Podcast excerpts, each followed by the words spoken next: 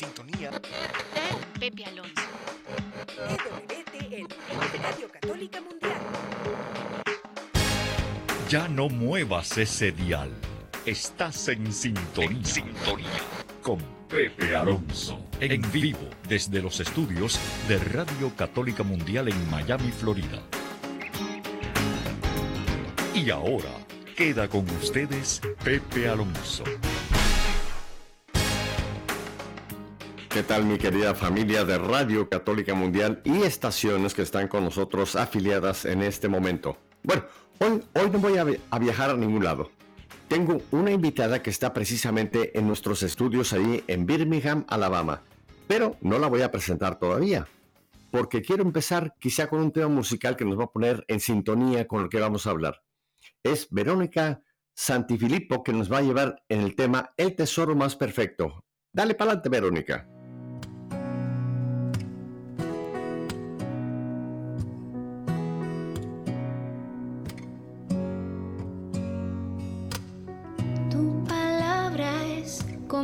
Dulce melodía que da vida y renueva mi interior. Tu palabra me alimenta día a día. Quieres hablar al corazón. Hoy me enseñas que el misterio de tu reino es más grande que el tesoro más perfecto. Y no se trata de todo lo que tengo, sino en llevar mi corazón al cielo. Una vez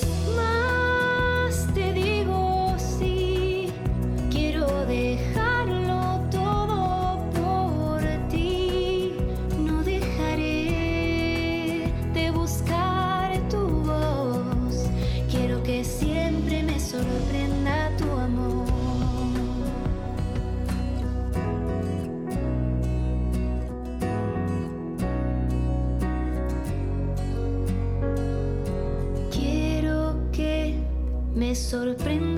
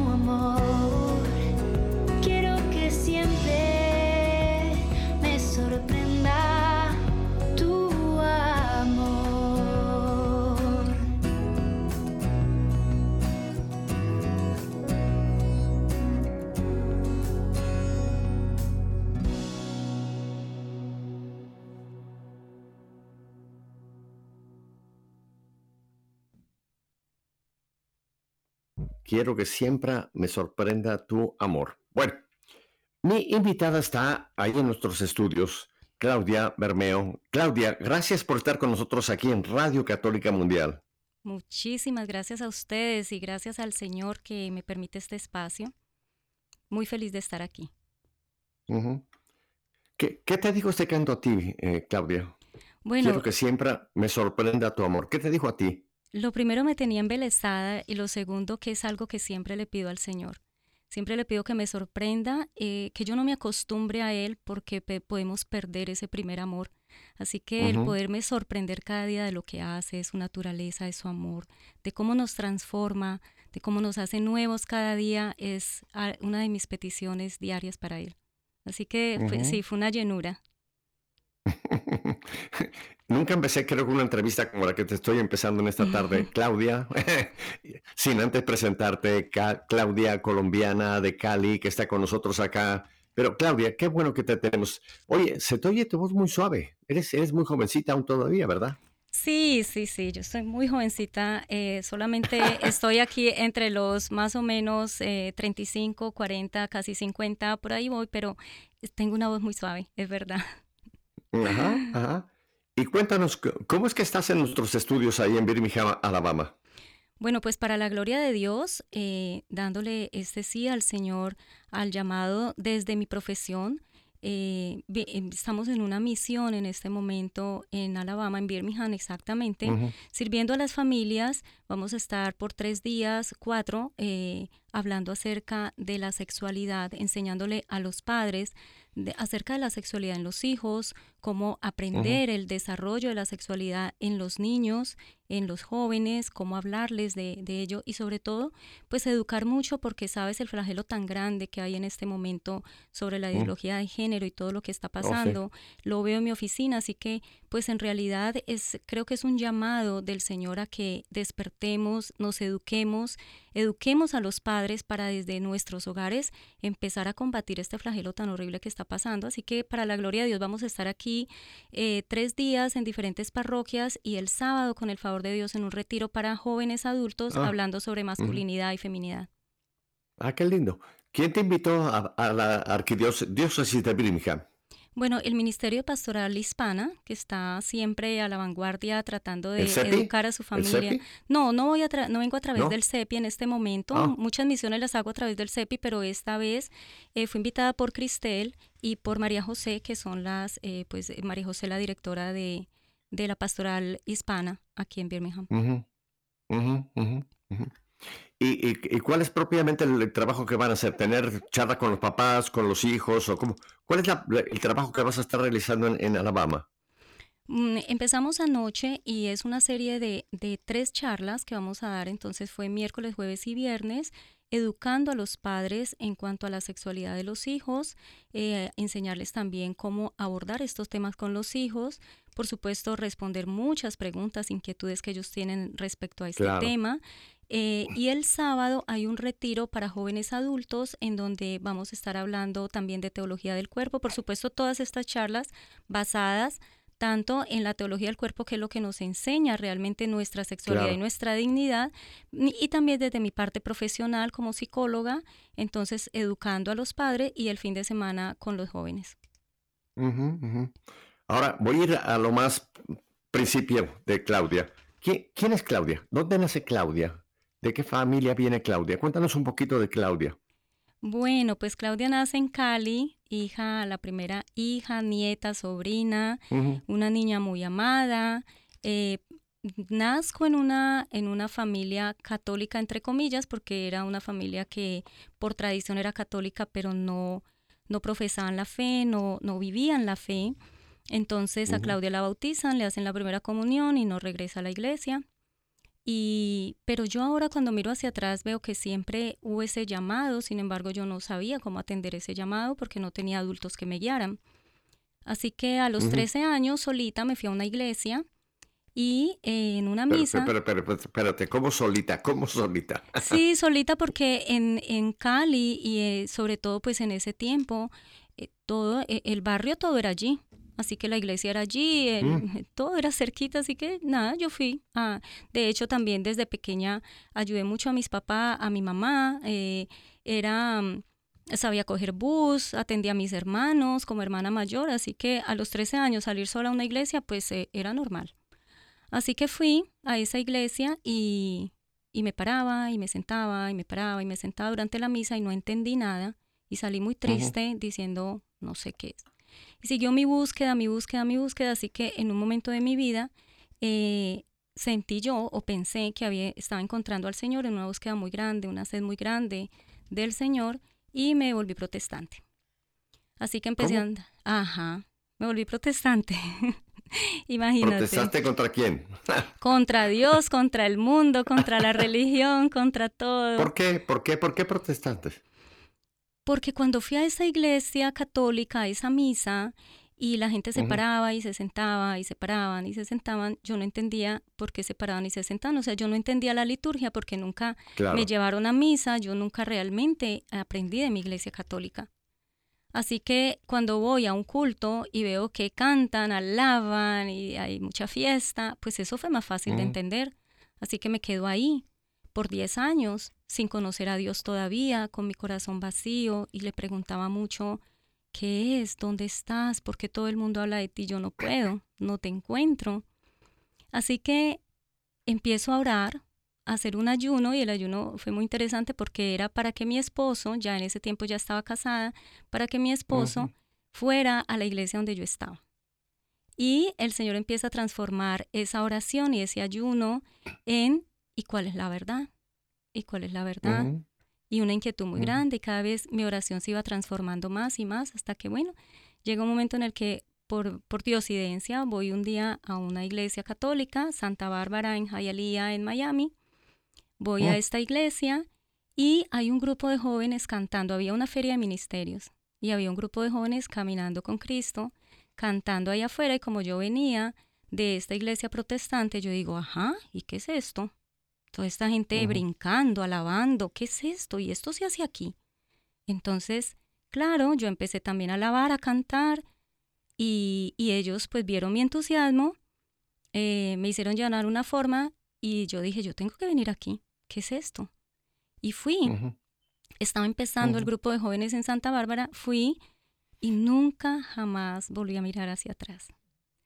Allí nació Claudia en la, en, eh, como católica, nací en la cuna de Caminando con Cristo, mi grupo de jóvenes ya estaba casada, ya tenía mis dos hijitos y, y bueno, a partir de ahí de verdad que me acuerdo que, que los pastores me llamaban y me, yo ni siquiera contestaba el teléfono porque era, no, no, no, o sea, yo me enamoré, era lo que mi corazón había anhelado desde esos 13 años, encontré al Cristo que, que llenaba mi vida y, y nada, empezó a partir de ahí a, a- a llevarme por un, por un camino de, de- de cambio, de renovación, de encontrarme, poder encontrar la teología del, del Papa Juan Pablo II, eh, la dignidad humana, encontrarme conmigo misma, aprenderme a amar, aprender a descubrirme.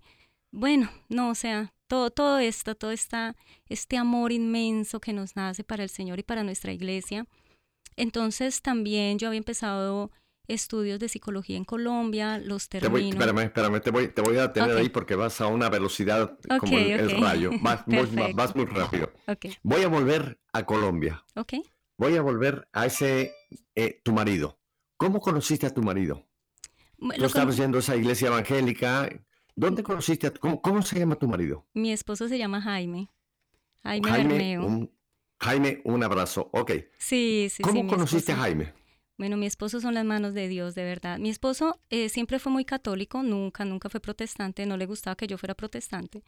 Eh, pero en ese tiempo ni él practicaba tanto No, la pero religión espérame, espérame, espérame. ¿Cómo, cómo lo conociste? ¿Dónde fue el encuentro con Jaime? en la universidad. Estábamos en la Ah, universidad, él y yo.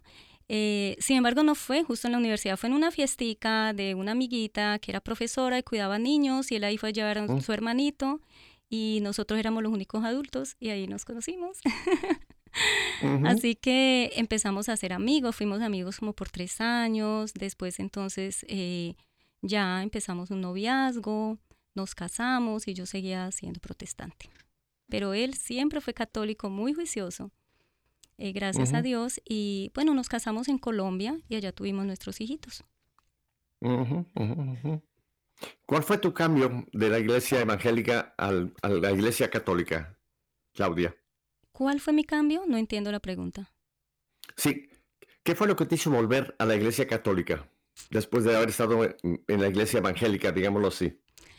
Mm, No, pues es que fue el Señor porque recuerda que estaba haciendo un ayuno de durante un año hice un ayuno de dos veces por semana y una oración muy intensa para que mi esposo se volviera protestante.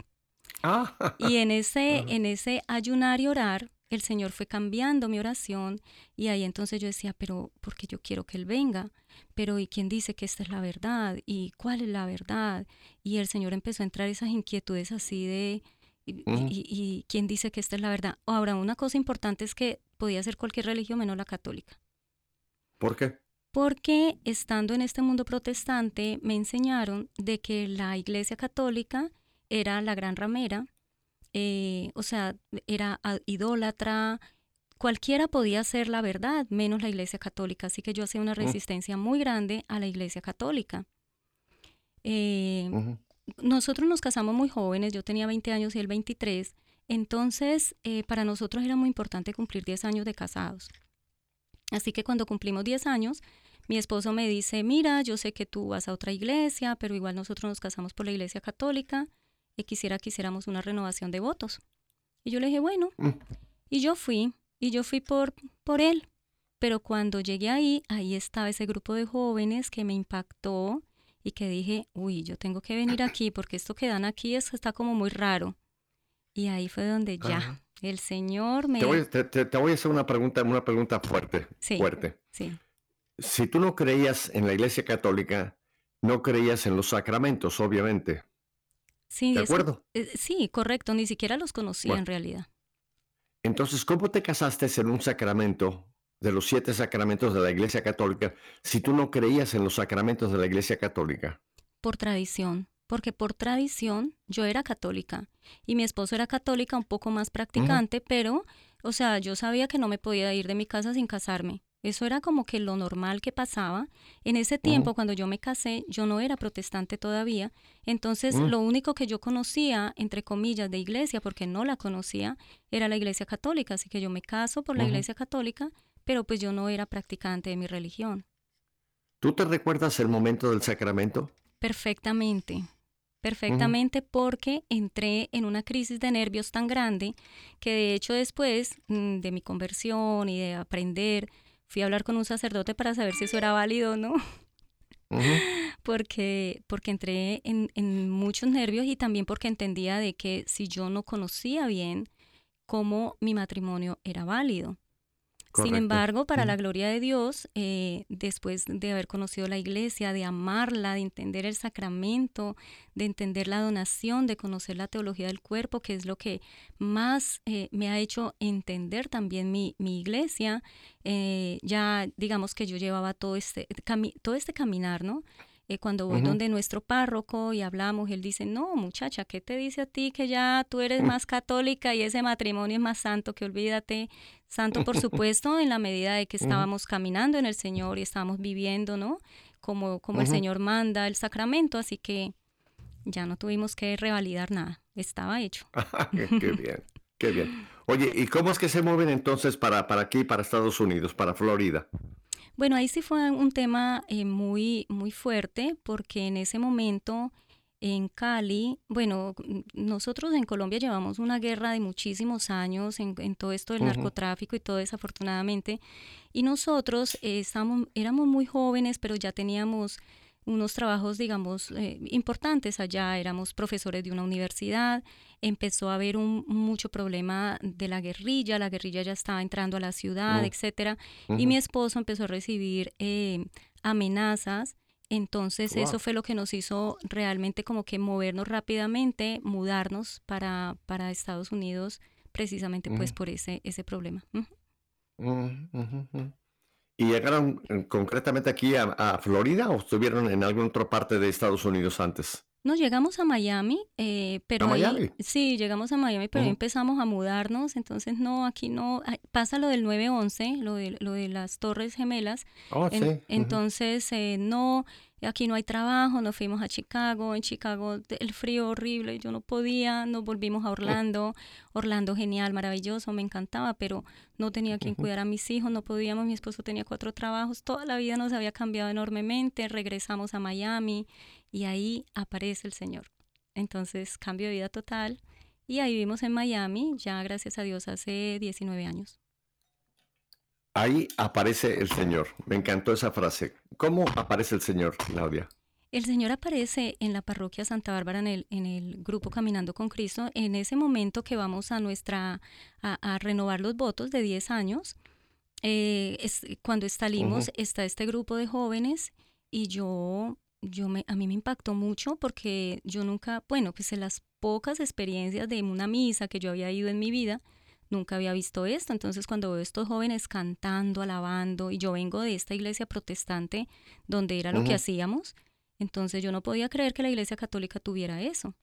Así que yo digo, no, yo, yo tengo que venir aquí a ver qué hay. Y, y tal cual como nos dice la palabra, el que pone la mano en el arado y mira hacia atrás no es digno de mi reino. Yo nunca volví a mirar hacia atrás. Yo fui ese día mm. a Caminando con Cristo, al grupo de jóvenes, y, y, el Señor me enamoró de tal manera, empezó a llenar todos esos vacíos, esas preguntas que yo tenía, empecé a encontrar respuestas y ya nunca más volví a mirar hacia atrás. Me enamoré enormemente de mi iglesia católica, volví a mi casa, me sentí en casa y, y bueno, mm. enamorada completamente del Señor. Cuéntame, cuéntame ese momento, ese encuentro con, con Cristo. Eh, a ver, ese encuentro fue allí mismo porque hubo un impacto muy grande. Fíjate que ellos se reunían en esa época los jueves y ese jueves yo amanecí enferma, enferma, con fiebre, con, con vómito, con, o sea, se enferma. ¿Por qué? No sé, por alguna razón mm. yo amanecí así, pero yo dije, no, es que yo no puedo dejar de ir esta noche, yo tengo que ir.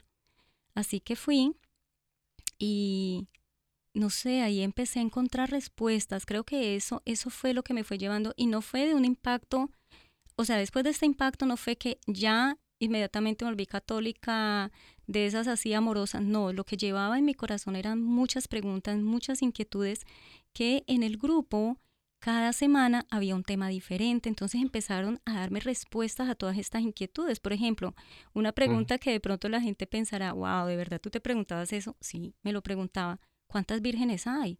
Yo pensé que era solamente una. ¿Y por qué hay tantas?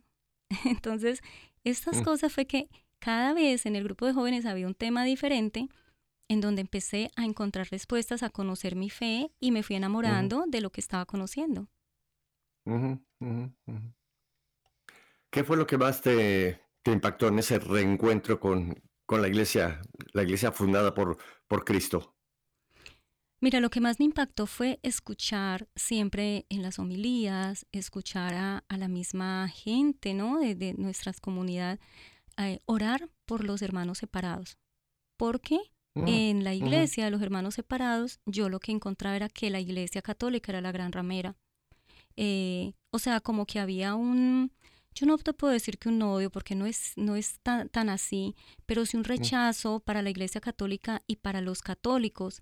Entonces a mí me sorprendía que yo llegara a la Iglesia Católica y ellos oraran por, por los hermanos separados. Eh, me sorprendía ver que nos, nos identificábamos como pecadores y todos éramos pecadores porque cuando estaba en la iglesia protestante era como que nosotros somos los buenos, nosotros estamos salvados, nosotros, sea, de aquí para el cielo. no, eh, otra cosa que me sorprendió mucho y me empezó a dar mucho sentido fue el sentido de la cruz, ¿sí? Mm. Y el leer el Evangelio. Algo que sí aprendí mucho en, en, esta otra iglesia fue a leer la palabra. Me encantaba, me deleitaba. Yo he leído mucho la palabra y lo aprendí desde ahí y creo que también, ¿no? El Señor ponía ese deseo en mi corazón. Entonces empecé a entender la palabra de Dios. Cuando Dios hablaba del sentido de la cruz, eh, toma tu cruz y sígueme, eh, eso también me, me, llamó mucho, me sorprendió, pero me sorprendió con amor, con, con sentido. Esto tiene un sentido. Y digamos que estas fueron las, las cosas más impactantes, pero siempre hubieron muchos retos, ¿no? Lo que tú me preguntaste hace un ratico con respecto a los, a los sacramentos, por ejemplo, yo no entendía lo que era la Eucaristía.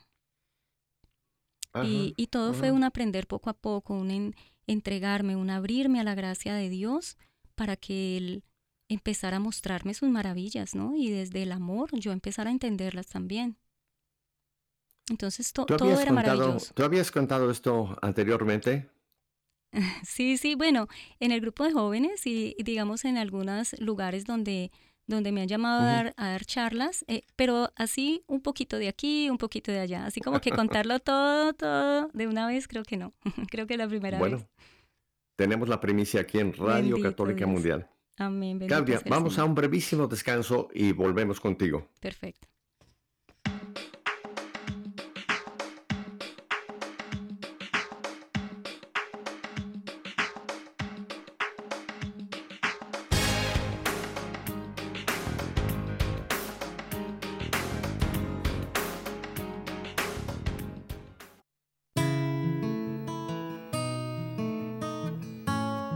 Ustedes me aman, guardarán mis mandamientos, y yo rogaré al Padre, y les daré otro intercesor que permanecerá siempre con ustedes. Este es el Espíritu de verdad que el mundo no puede recibir porque no lo ve ni lo conoce. Pero ustedes lo conocen porque Él permanece con ustedes y estará en ustedes.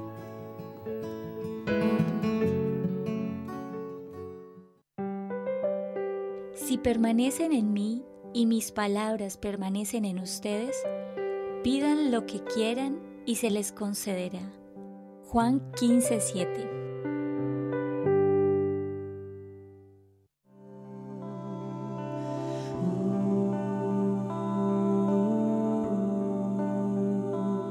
Sopla sobre mí, Espíritu Santo, para que todos mis pensamientos sean santos. Actúa en mí, Espíritu Santo, para que también mi trabajo sea santo. Induce mi corazón, Espíritu Santo, para que ame solamente aquello que es santo. Fortaléceme, Espíritu Santo, para defender todo lo que es santo. Guárdame, Espíritu Santo, para que yo siempre sea santo.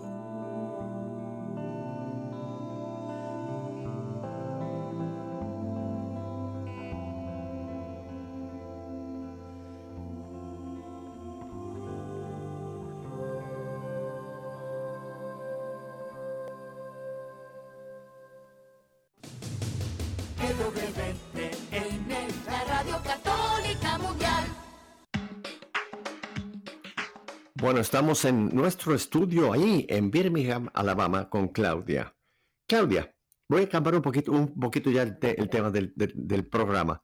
Tú eres psicoterapeuta, consejera católica, maestría en salud mental, maestría en guía y consejería, especialización en teología del cuerpo y trauma y duelo.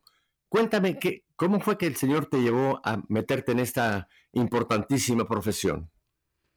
Bueno, eh, eso fue un llamado desde los 14 años. Cuando yo era adolescente y vi todo esto tremendo que nos pasa a los adolescentes, empecé a pensar en que yo quería estudiar algo que tuviera que, que ver con el ser humano y ayudar al ser humano.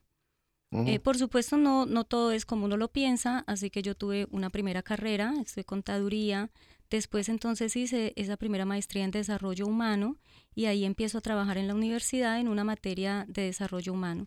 Esto me sirve cuando yo regreso, cuando yo, perdón, vengo a Estados Unidos y entonces em, empiezo a estudiar porque siempre fue mi anhelo. Entendí y tuve que ya, ya en la fe empecé a discernir qué era lo que el Señor quería para mí, porque ya tenía una carrera de contabilidad, estaba en Estados Unidos, pero cómo el Señor quería que yo le sirviera.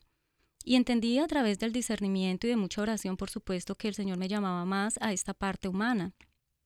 Así que... Déjame, te hago- te hago una pregunta porque el Papa Francisco lleva ya siete catequesis hablando sobre el discernimiento. ¿Cómo tú discerniste lo que el Señor quería para ti, Claudia? Bueno, primero a través de la oración eh, y segundo también tuve guía de un psicólogo católico en su momento, Mm, en donde me llevaba a través de, de, de mi experiencia humana, pero también mi experiencia en la fe, que era lo que el Señor estaba haciendo para mí, ¿no? Eh, pe- perdón, estaba pidiendo de mí.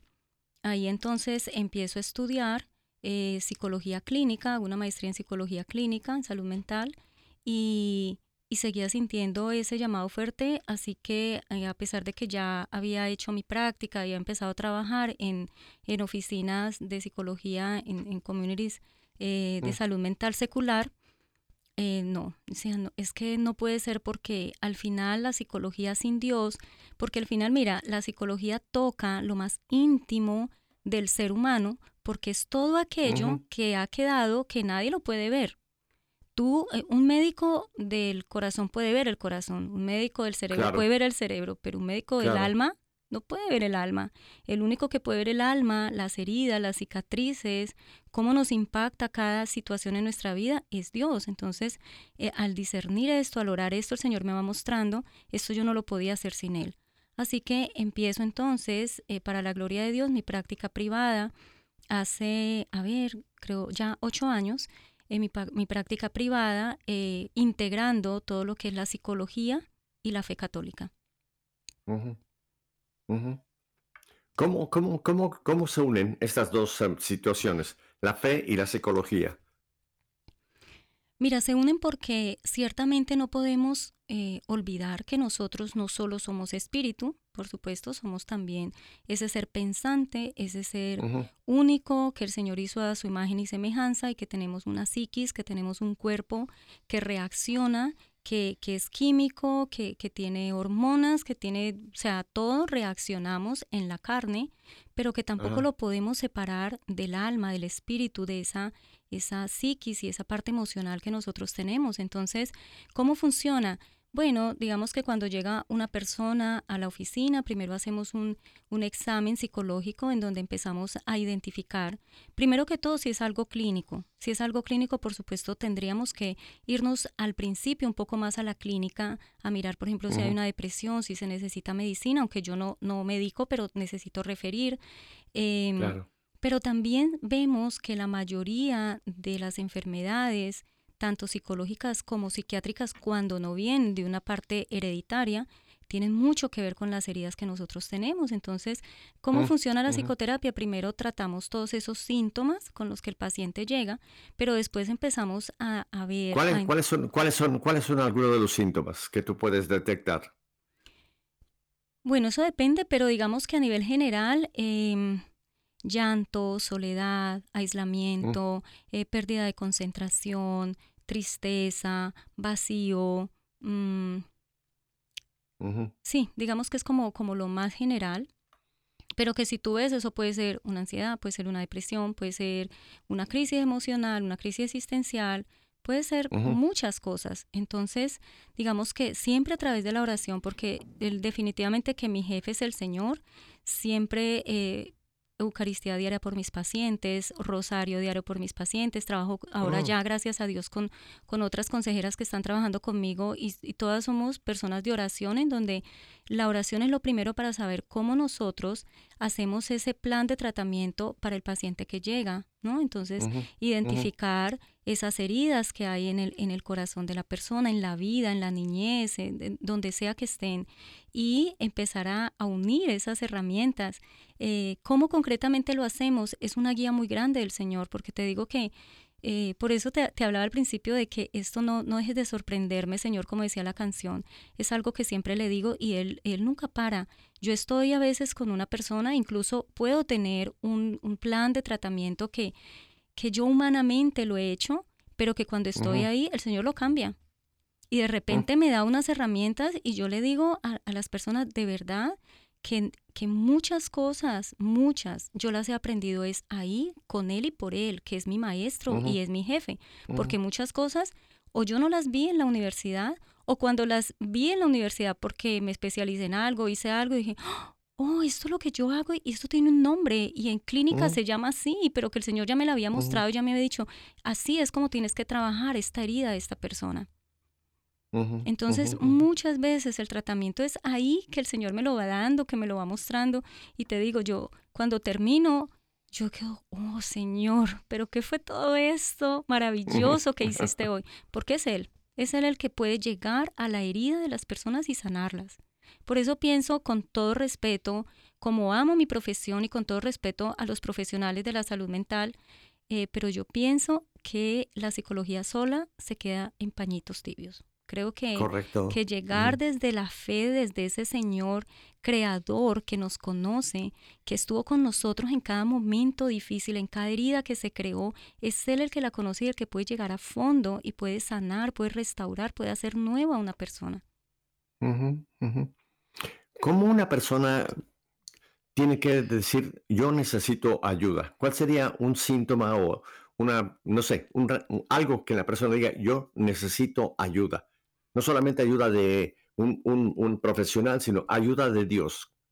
¿Qué dirías tú? Ay, Pepe, yo creo que todos necesitamos ayuda, porque es que todos estamos heridos. El único que no fue herido fue el Señor y la Santísima Virgen que, que fue cuidada, pero todos estamos heridos por muchas cosas que pueden pasar en nuestra vida, pero si lo vemos desde lo más simple, es que el solo hecho de ser niños y de tener una percepción sobre lo mm, que está sucediendo ya puede crear un impacto que creó una herida en mí. Entonces, en realidad, todos necesitamos ayuda y todos necesitamos esa vista de Dios para poder entender ahora de adulto qué pasó con mi niño. Porque muchas veces mm, bueno, la gran mayoría de las veces este comportamiento que tenemos de adultos lo ha generado todo un proceso de vida que tuvimos. Yo estuve del otro lado de la silla, siempre le digo a la gente, yo antes de estar aquí, no solamente porque al hacer mi carrera no lo recomiendan, sino porque yo entendí que lo necesitaba, muchas mm. heridas de, de, mi vida, eh, tuve que estar de ese lado de la silla para poder decir, bueno, Señor, mínimamente he trabajado en mí para poder empezar a ayudar a otros. Y sin embargo, el mm. Señor sigue trabajando en mí siempre eh, a través de, de, la oración, de los ayunos, de los retiros, de mi servicio, de mi servicio en mi, en mi, en mi oficina, sigue trabajando en mí, sigue sanándome. Entonces, en realidad, creo que todos necesitamos en algún momento sentarnos, incluso la persona que piensa, pero yo no tengo nada. Cuando empezamos a hablar, y bueno, y cuéntame, ¿cómo fue aquí y cómo allá? Claro, también eh, primero que todo, a través de la carrera, nosotros aprendemos, por supuesto, a hacer las preguntas adecuadas, a entrar un poco mm, en, la, en la vida de esa persona, pero, pero además de eso sabemos que es que el Señor empieza a mostrar esas heridas, entonces lo que nosotros pensábamos que no era nada, resulta que me impactó grandemente en mi vida. ¿Sí? A veces, por ejemplo, una cosa que a mí me sorprendió mucho, el trabajar acá al principio era que a veces las personas iban y solamente hablaban. Y como que no llegaban de pronto a esas heridas, pero también yo entendí que aquí en Estados Unidos sobre todo que es tan diferente para nosotros los latinos que tú sabes, en nuestros países somos diferentes, somos mucho más sociables, tenemos el vecino, el primo, el amigo, eh, aquí no, entonces la gente necesita mucho de ser escuchada. Y generalmente las personas no saben tanto escuchar, ¿no? Déjame, déjame, déjame, déjame tocar ese punto que me parece interesantísimo necesitamos ser escuchados. Creo que ese es un punto clave, clave, Claudia. Eh, tenemos que hablar con alguien en algún momento, ¿verdad? Si no es la esposa, el esposo, el papá, la mamá, el amigo, el vecino, en fin, eh, es importantísimo el que alguien nos pueda escuchar, que creo que es muy diferente entre oír y escuchar. Yo oh, puedo oír a una persona y no le pongo un pimiento de atención, ¿no te parece? Escuchar es permitir que esa persona transmita, ¿no te parece? Hable, me saque su vida, ¿no te parece un poco de esto, Claudia? Oh, sí, definitivamente. Y desafortunadamente no tenemos tanto personas que estén dispuestas a escuchar. Y, claro, digamos que, que es eh, un patrón general que hay, porque fíjate, en una conversación regular, que tú estás en un grupo, tú empiezas a contar una historia, ¿verdad? Por ejemplo, tú dices, eh, ayer vi un perrito que estaba haciendo tal cosa, inmediatamente alguien salta y dice, ay, sí, fíjate que el perro de mi vecino, tal cosa, el otro dice, ah, sí, y todos empiezan a contar sus historias, pero la primera historia probablemente no la escucharon bien. Mm, ¿Qué pasa? Que regular, la gente necesita tanto ser escuchada que todos quieren ser escuchados. ¿Qué significa escuchar? Escuchar número uno significa a silencio, mira a esa persona, quédate para ella solamente y mira qué necesita. Segundo, ten empatía con esa persona, conéctate con esos sentimientos, esas emociones y sobre todo esas necesidades que tiene esa persona. Tercero, puede ser que necesites es quedarte callado, no decir nada. O puede ser que puedas darle una respuesta a esa persona. Así que necesitamos que cuando nos estén escuchando también sea una persona que sé que me va a dar una respuesta adecuada a lo que yo necesito. Pero más allá de si la respuesta viene o no viene, es adecuado o no, necesitamos esos tres pasos anteriores y lo tenemos poco. Por eso creo que al principio, como te digo, a mí me sorprendió porque eran personas, hay personas que lo que necesitan es hablar. Yo tengo pacientes que todavía después de haberlos visto hace mucho tiempo, para la gloria de Dios, haber sanado por lo menos lo que necesitaban, eh, en lo que necesitaban ayuda, De repente me llaman, me dicen, quiero una cita contigo, van y me dicen, no, quería venir a contarte cómo va mi vida. Y, y se sientan a, a, conversar, me dicen, mira, mi familia esto, mis hijos aquello, mi esposo, mi esposa, y, es, y yo veo la necesidad de, de, ser escuchados. Y ser escuchados, como te digo, es, es que se sienten frente a ti y te presten atención, te miren a los ojos, te digan, ajá, wow, qué bien, me encanta, qué bueno. Todo esto es que la persona sienta que estás ahí para ella. Mm. Qué importante esto que estás uh, comentando. Y quizá la, un toque de una mano, ¿no? Un toque de una mano, simplemente decir, eh, estoy escuchando, estoy contigo. Creo que eso puede ser un, un bálsamo, un, un, una terapia de sanación. ¿No te parece, Claudia? Oh, definitivamente.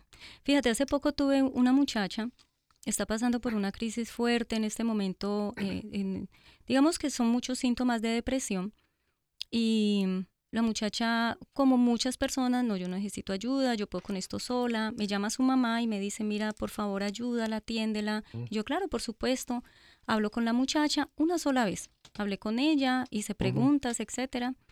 La segunda vez que me veo con ella era otra.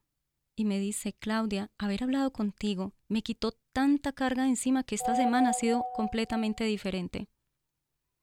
Entonces, fíjate, solamente el sentirse escuchada y que estoy ahí, claro, ese es mi trabajo, pero yo sé también que es un don que Dios me ha regalado de poderme sentar solamente a mirar a esa persona.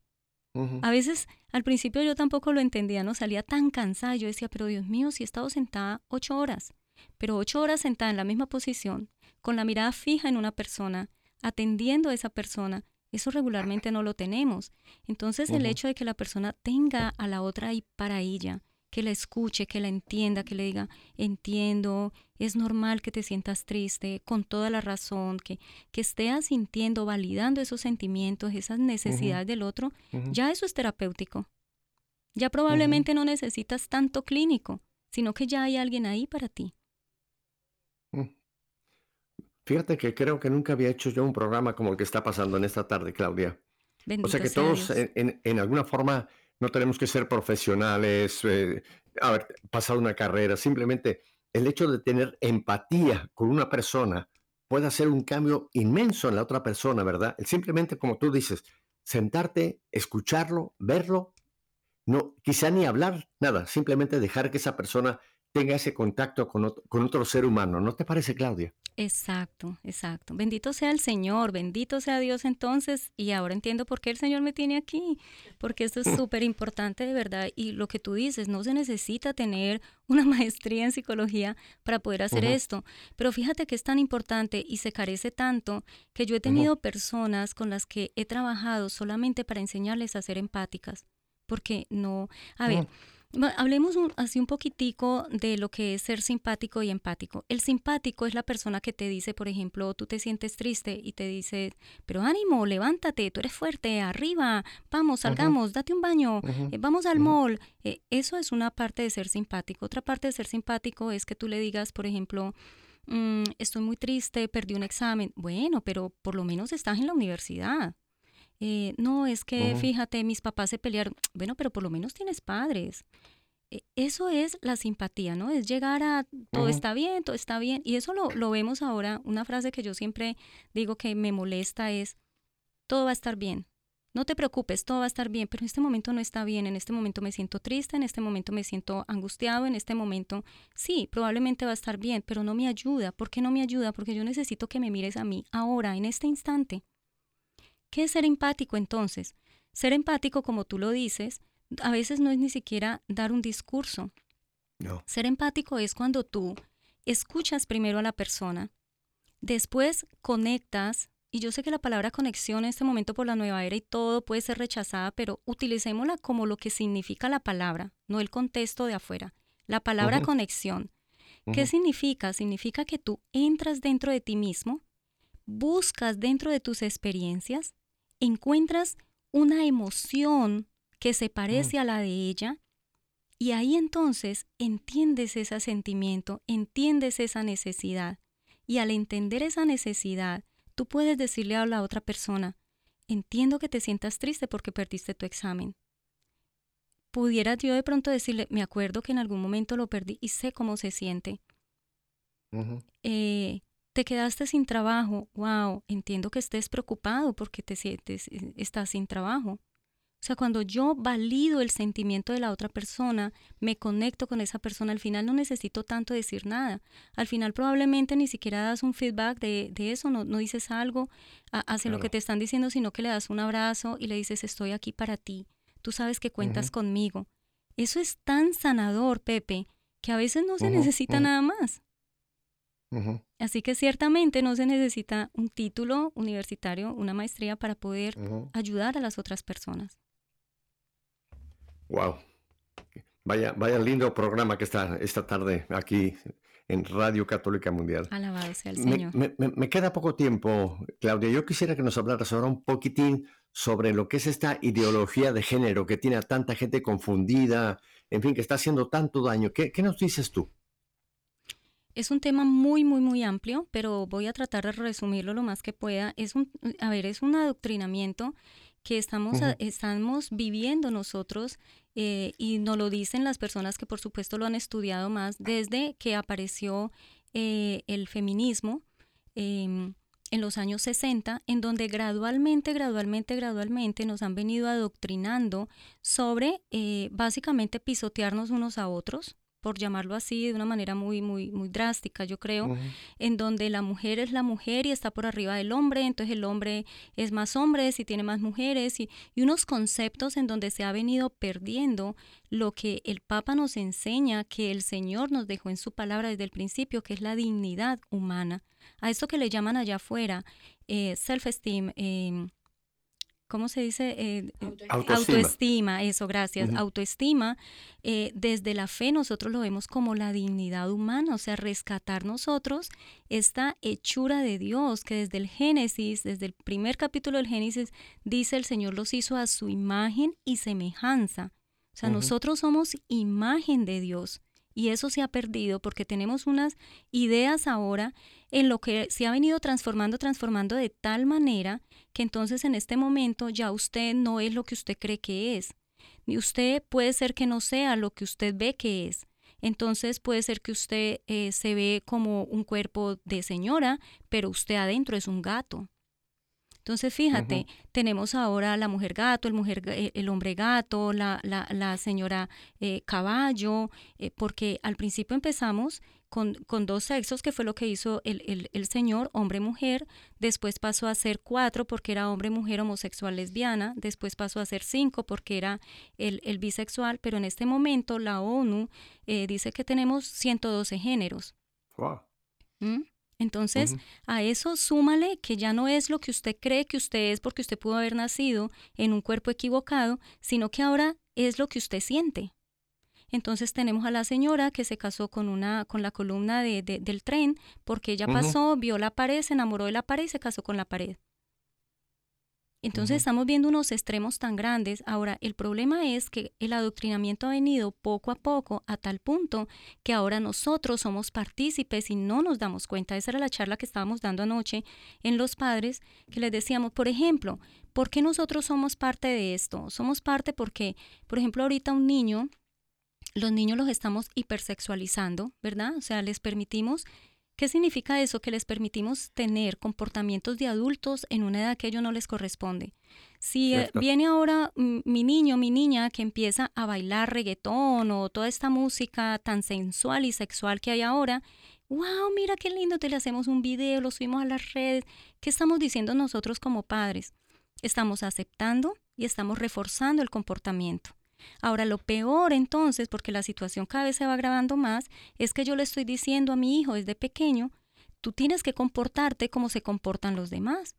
Entonces, ¿qué estamos viendo ahora? Jóvenes que no están contentos con su cuerpo, no están contentos con su, con su vida, no están contentos con nada, porque nunca logran alcanzar esos estándares, porque siempre han estado desde pequeños imitando a otras personas. Entonces no alcanza los estándares que ahora. Así que hay ahora una ruptura tan grande en nuestra sexualidad, nuestra afectividad, nuestra psiquis. Ya todos los niños creen que son niñas y las niñas que son niños. ¿Sí? Entonces, pasó, por, pasó eh, la homosexualidad por ser una enfermedad, después pasó por ser una moda, era, era de moda el que se declarara homosexual, eso estamos hablando de unos 5, 6, 10 años atrás nada más, y ahora estamos viendo niños adoctrinados donde en las escuelas les dicen es que probablemente tú naciste en el cuerpo equivocado, entonces a mí me tiene aterrada que lleguen a mi oficina las, las mamás ahora con niños de 8 o 9 años, que a esa edad uno tiene que estar jugando, diciéndome, es que yo creo que yo soy niña, es que yo creo que yo soy niño. Entonces, no, no puede ser que Dios se equivocó tanto. Si Dios nos ha hecho perfectos, Dios sabe lo que ha hecho. Lo que pasa es que primero los traumas, las heridas pueden incidir mucho, pero también todo este adoctrinamiento que, que hay socialmente está haciendo un caos en nuestras familias y nosotros estamos siendo parte de ello porque también entramos en ese adoctrinamiento y no nos dimos cuenta. Entonces, cuando aceptamos estos comportamientos de nuestros niños y los aplaudimos porque están haciendo todo esto, y como madres, padres, aceptamos que una niña se vista con una minifalda, con una blusita cortita, se pinte las uñas, se haga rayitos, todo esto con una niña de 7, 9 años, pues estamos apoyándolo, reforzándolo y no nos damos cuenta. Cuando le estamos diciendo al niño pequeño, le estamos diciendo, ¿y tú ya tienes novia? A un niño de preescolar, ¿Qué, es eso? Un niño preescolar no. puede estar pensando en novia, pero nosotros estamos incentivando a que tengan esos pensamientos, que vayan teniendo esos comportamientos. Entonces el niño empieza, ah, bueno, tengo ocho años y no he tenido novia, yo no sirvo para nada, yo, yo tengo que conseguirme mi novia y empezamos a crear unas ansiedades en estos niños. Entonces fíjate cómo como padres sí estamos incentivando esto y no nos estamos dando cuenta. Eh, Claudia, es un tema tan importante este que me quedan tres minutos solamente y creo que no vamos, a, no vamos a poder terminarlo. Desde ahora ya te digo, te voy a hacer la invitación para que próximamente toquemos este tema en toda su profundidad. Pero en un par de minutos, ¿qué le dices tú a los papás y las mamás que puedan hacer en este momento para tratar de, de frenar esta demoníaca influencia de esta ideología de género? Mira, lo primero es volver al principio, es saber que nosotros somos los encargados de los hijos de Dios. Dios nos encargó a esas personas para que las cuidemos. Por lo tanto, para volver al principio, tienes que dedicar tiempo a tu hijo. Eso es lo primero. Tú no puedes hacer nada más ni puedes cambiar nada si tú no tienes tiempo con tu hijo. Y tiempo no significa tiempo de calidad, significa tiempo, porque no puedes tener tiempo de calidad cinco minutos y 24 horas sin estar con él tiempo, tiempo para explicarle, tiempo para hablarle, tiempo para jugar, tiempo para compartir, tiempo para comer, tiempo para todo, tiempo para corregir. Cuando tú le dedicas tiempo, entonces edúcate. Edúcate y, y, otra cosa, ver también cuáles son los errores que nosotros estamos cometiendo. Parte del tiempo a los padres también se nos están yendo en las redes sociales, también se nos están yendo en el teléfono. Entonces, mira cuáles son los errores que estamos cometiendo, por dónde nos está yendo el tiempo que deberíamos dedicarle a nuestra familia para que empecemos a educarnos y a pasar más tiempo con ellos. Es de esa manera como nosotros vamos a poder frenar este flagelo, por lo menos en nuestra familia. Ay, Claudia, tú no tienes idea la sabiduría de lo que ha salido en este programa. Para la avance y gloria de su nombre. Te doy muchísimas gracias, Claudia. Y ya desde ahora aquí públicamente te digo, voy a hacer uno, o dos o tres más programas contigo sobre eh, esto mucho que apenas destapamos en este momento. Así que, Claudia, que tengas un feliz regreso aquí a tu Miami. Nos vamos a conocer algún día personalmente aquí. Seguro. Y familia. Muchas gracias. Vuelvan ustedes a oír este programa. Bájenlo, pásenlo a otras personas. Aquí creo que nos ha hablado el Señor en una forma muy, muy especial en esta tarde, Claudia.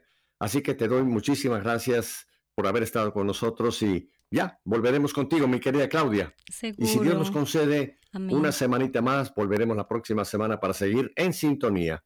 Hasta entonces.